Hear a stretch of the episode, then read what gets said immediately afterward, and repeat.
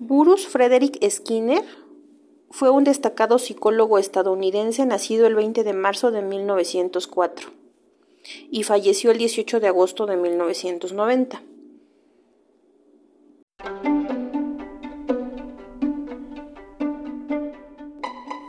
Bruce Frederick Skinner fue un destacado psicólogo estadounidense, nacido el 20 de marzo de 1904. Considerado el principal representante del conductismo en su país, obtuvo el doctorado en psicología por la Universidad de Harvard en 1931 y continuó sus investigaciones en la misma universidad como asistente de laboratorio biológico. A partir de la observación y la experimentación con animales llegó al concepto de condicionamiento operante, que es el proceso mediante el cual un animal es llevado a realizar ciertas acciones. Entre sus experimentos se encuentra la caja de Skinner, en la cual era una especie de jaula para ratas que contaba con una palanca y un dispensador de comida.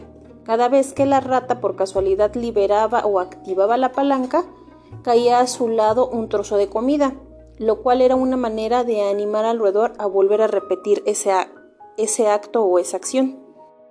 Otro de sus experimentos fue el adiestramiento de unas palomas para jugar al ping-pong. Para Skinner, las conductas pueden explicarse mediante las conexiones entre estímulos y respuestas sin necesidad de considerar los procesos mentales. Él entiende que existe una conducta respondiente o correspondiente provocada por estímulos conocidos, que puede comprenderse mediante el condicionamiento clásico, pero que la mayor parte de las conductas humanas es operante, es decir, que es emitida espontáneamente por el organismo sin necesidad de recurrir a estímulos conocidos. Denominó reforzador a todo estímulo que sigue a una respuesta y que incrementa la probabilidad de que ésta se repita. Los estímulos que actúan como reforzadores se clasifican en dos tipos. Los reforzadores positivos, cuando la consecuencia que fortalece la conducta es la aparición de un estímulo que normalmente es placentero, y los reforzadores negativos, cuando lo que fortalece la conducta es la suspensión del estímulo, normalmente adversos o desagradables. Ambos casos tienen el mismo efecto, aumentar la probabilidad de la respuesta. Es importante no confundir el reforzamiento negativo con el castigo, ya que el reforzamiento, sea positivo o negativo, siempre implica el fortalecimiento de la conducta, mientras que el castigo supone la disminución o supresión de determinado comportamiento. Cabe mencionar que Skinner siempre estuvo a favor de los reforzamientos positivos, ya que es mejor producir comportamientos positivos o reforzamientos positivos en los individuos mediante este método.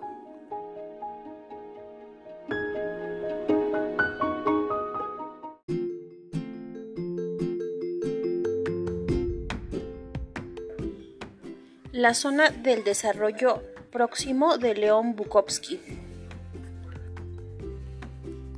Se refiere al espacio entre las habilidades que ya posee un niño y las que puede llegar a aprender y desarrollar a través de la guía o el apoyo de un adulto o un profesional.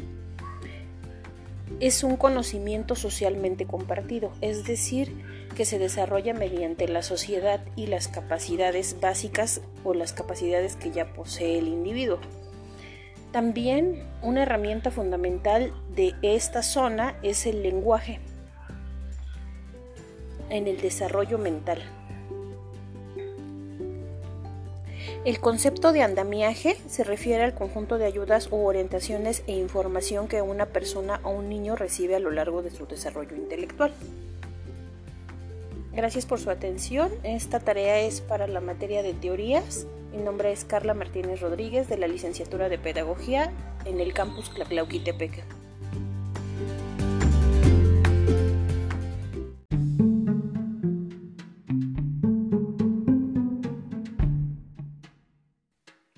La percepción. La percepción es la imagen mental que se forma con ayuda de la experiencia y necesidad, resultado del proceso de selección, organización e interpretación de las sensaciones. La percepción de los individuos es subjetiva, selectiva y temporal y se compone de dos tipos de inputs. Las sensaciones, que son las respuestas de los organismos sensoriales a los estímulos externos. La sensibilidad de los individuos a los estímulos depende de su capacidad receptiva y de la naturaleza del estímulo. Se han definido unos umbrales de recepción mínimas y máximas que delimitan el campo de la percepción del individuo. Los inputs internos que caracterizan a cada persona y que cargan de distintos significados a los estímulos. Algunos de ellos son las necesidades, motivación y experiencia. El proceso de percepción se distingue en tres fases. Selección. El individuo percibe parte de los estímulos que recibe de acuerdo a sus características personales, es decir, que intervienen, aunque sea de forma inconsciente, seleccionando los mensajes que les llegan Generalmente los individuos perciben de forma distorsionada los mensajes, captando solo los aspectos agradables o los que responden a sus necesidades e intereses. Organización. Los estímulos seleccionados se organizan y clasifican en la mente del individuo, configurando un mensaje. La escuela de la gestal estableció unos principios de organización en los estímulos, según el agrupamiento, contraste o ambigüedad. Por último, encontramos la interpretación. Esta fase proporciona significación a los estímulos organizados. La interpretación depende de los factores internos de la persona, de sus experiencias e interacciones con el entorno. Gracias por su atención. Mi nombre es Carla Martínez y esta es una tarea para la materia de psicología educacional del el plantel Tlaclauquitepec en la licenciatura de pedagogía.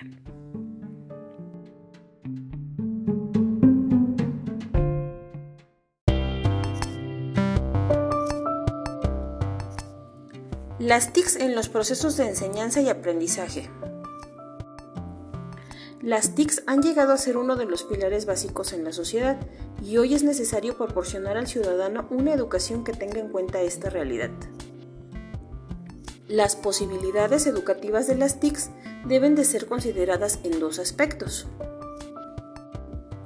Su conocimiento y su uso. El primer aspecto es consecuencia directa de la cultura en la sociedad actual. El segundo aspecto, aunque también muy estrechamente relacionado con el primero, es más técnico. Se deben usar las TICs para aprender y para enseñar. Realizando una reflexión sobre la implementación de las TICs, podemos verlas como medios didácticos para fomentar habilidades motrices, intelectuales y cognitivas, ya que es importante que las estrategias metodológicas sean incluyentes, es decir, que el lenguaje sea acorde a lo que se aprende. Además, también se puede implementar como medio didáctico para potenciar las diferentes situaciones que diseñan el aprendizaje, utilizar la web con todos sus recursos disponibles como ayuda en la realización de actividades de aprendizaje, como instrumentación con el fin de orientar acciones virtuales y a distancia en el aula virtual. En conclusión, las TIC son tan solo instrumentos o herramientas que pueden formar parte de los componentes curriculares como recurso pedagógico. Su uso y aplicación en la educación no es estandarizado, su empleo depende en gran medida de la capacidad y la habilidad de todos los actores involucrados en esta acción formativa, estudiantes y docentes principalmente, y en las interacciones que estos tengan con los recursos electrónicos en el aula. Gracias por su atención. Esta es una tarea para la materia de tecnología educativa. Mi nombre es Carla Martínez y estudio en la licenciatura de Pedagogía Sabatino.